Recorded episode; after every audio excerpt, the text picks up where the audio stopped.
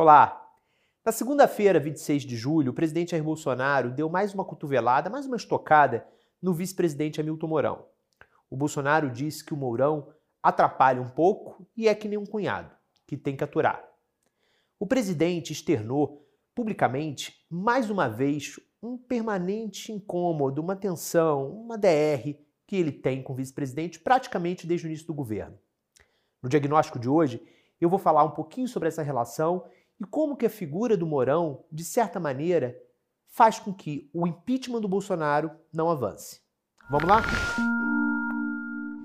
Primeiro, vamos voltar ao primeiro semestre de 2019. Logo no começo do governo, iniciaram as desavenças, às vezes públicas, entre o presidente e seu vice. Foi quando o 02 Carlos Bolsonaro começou a atacar publicamente o Mourão e o Mourão, um tom muito mais abaixo, começou a reagir, que essas desavenças se tornaram públicas. Depois, o presidente mais de uma vez mostrou insatisfação com Mourão, o Mourão revidou, mostrando insatisfação com o presidente, reclamou publicamente recentemente de não ser convidado para nenhuma reunião do governo, recebeu um tremendo abacaxi, que é o Conselho da Amazônia, porque resolver o problema da Amazônia num governo que parece ser anti-Amazônia, vamos combinar, é um abacaxi. E aqui e ali, o Mourão faz questão de mostrar que ele, tal qual disse na campanha, não é um vice-presidente decorativo.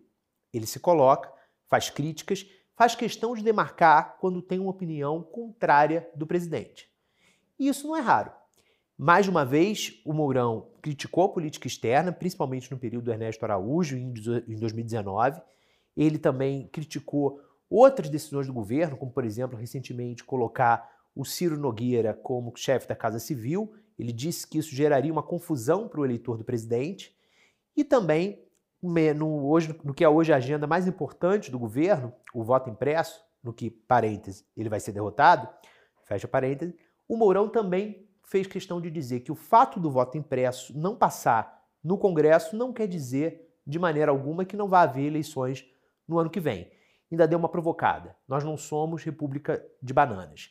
Nesse ponto, é importante a gente frisar que o Mourão se diferenciou também da cúpula militar, que, conforme mostraram os repórteres Andresa Matais de Vera Rosa, do estado de São Paulo, o, o chefe da cúpula militar, digamos assim, o ministro da Defesa Braga Neto, Walter Braga Neto, ameaçou, por meio de interlocutores, o presidente da Câmara, eh, dizendo que não haveria eleições se o voto impresso não fosse aprovado, na comissão que está sendo avaliada.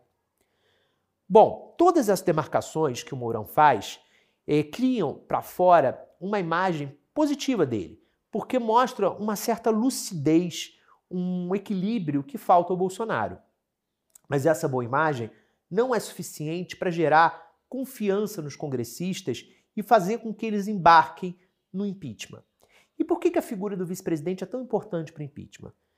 Vamos analisar o que aconteceu com o impeachment do Fernando Collor e da Dilma Rousseff. Tanto Itamar Franco quanto Michel Temer sinalizavam para a classe política que conseguiriam fazer um governo pacificador, um governo até certo ponto de conciliação, pelo menos com a maioria da classe política, e que conseguiriam segurar a estabilidade democrática do país até as eleições do ano seguinte. Não se achou com o impeachment do Collor e com o impeachment da Dilma que haveria a possibilidade de quem estava entrando não sair mais do cargo. Mas essa certeza os deputados e senadores não têm em relação ao Mourão. Eu conversei recentemente, faz três semanas, com o senador Renan Calheiros, o, que é relator da CPI, mas fundamentalmente é o senador mais antigo em exercício.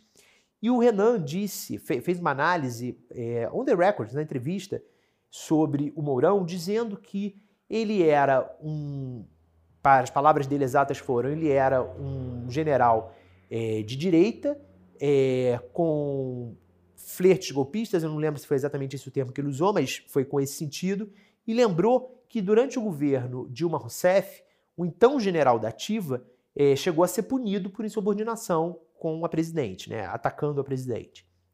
Aquele episódio e também é, várias declarações do Mourão ao longo da campanha de 2018 e também durante o governo fazem com que deputados e senadores temam como seria um governo dele. Eu conversei na semana passada com o ministro do STF, um ministro bastante articulado politicamente, conversa muito com congressistas, conversa também com o presidente Jair Bolsonaro, e ele me disse sobre esse temor. Segundo esse ministro, os senadores e deputados costumam comentar que o Bolsonaro, ao menos, é um louco com quem ele sabe lidar. Sobre o Mourão, eles não têm essa certeza. Como seria a relação do Mourão com o Congresso? Como seria a relação do Mourão com o próprio STF? Publicamente, inclusive numa entrevista a mim no ano passado, o vice-presidente fez uma crítica muito semelhante à que o Bolsonaro faz em relação aos ministros do STF. Ele disse que os ministros se metem em muitos assuntos que não são de sua competência. Claro que foi de uma forma muito mais educada, ele acertou na forma, é, fez do jeito que devem ser feitas críticas é, de um poder ao outro. Mas, no conteúdo, é basicamente o mesmo do que o Bolsonaro diz. Como seria um Mourão presidente? Essa incerteza faz com que muitos não tenham confiança para embarcar no impeachment. Falta um ano e cinco meses para terminar o mandato do Bolsonaro. O cálculo que se faz hoje no Congresso é que talvez seja melhor lidar com alguém que se conhece mais esse tempinho do que estrear, aos 45 do segundo tempo, um governo cujo jogador ninguém sabe como joga. É isso. Valeu!